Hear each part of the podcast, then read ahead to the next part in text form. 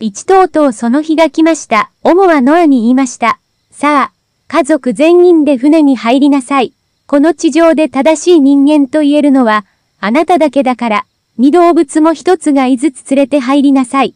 ただし、食用と神への捧げ物に特別に選んだ動物は、それぞれ七つがいずつだ。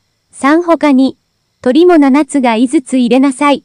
こうしておけば、洪水が終わってから、もう一度生き物が繁殖できる。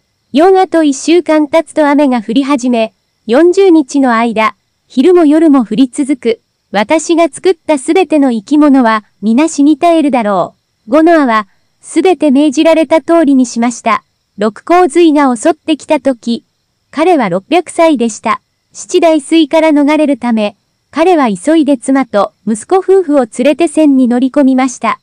八九あらゆる種類の動物も皆一緒です。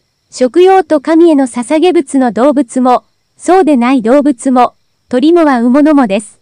すべて神がノアに命じた通り、オスとメスのつがいで入りました。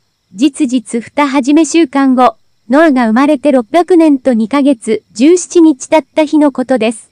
大雨が降り始め、地下水までが勢いよく吹き出してきました。40日の間、昼も夜もそんな状態が続きました。13しかし、まさにその日にノアは、妻と生きこせむハム、ヤペテとその妻たちを連れて船に乗り込んだのです。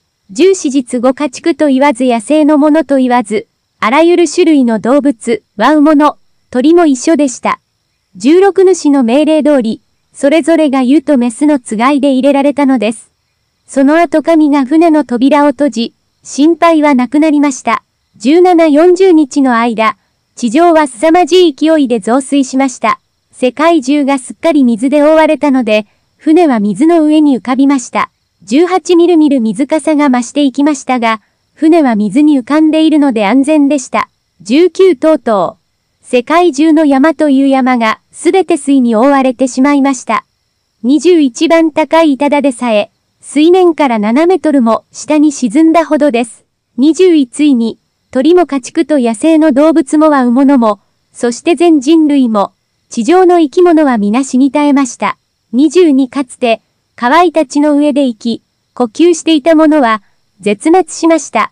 23こうして、地上の全生物が姿を消しました。神が滅ぼされたのです。かろうじて生き残ったのは、ノアと一緒に船に乗っていた者たちだけでした。24水はさらに150日の間、地上を追っていました。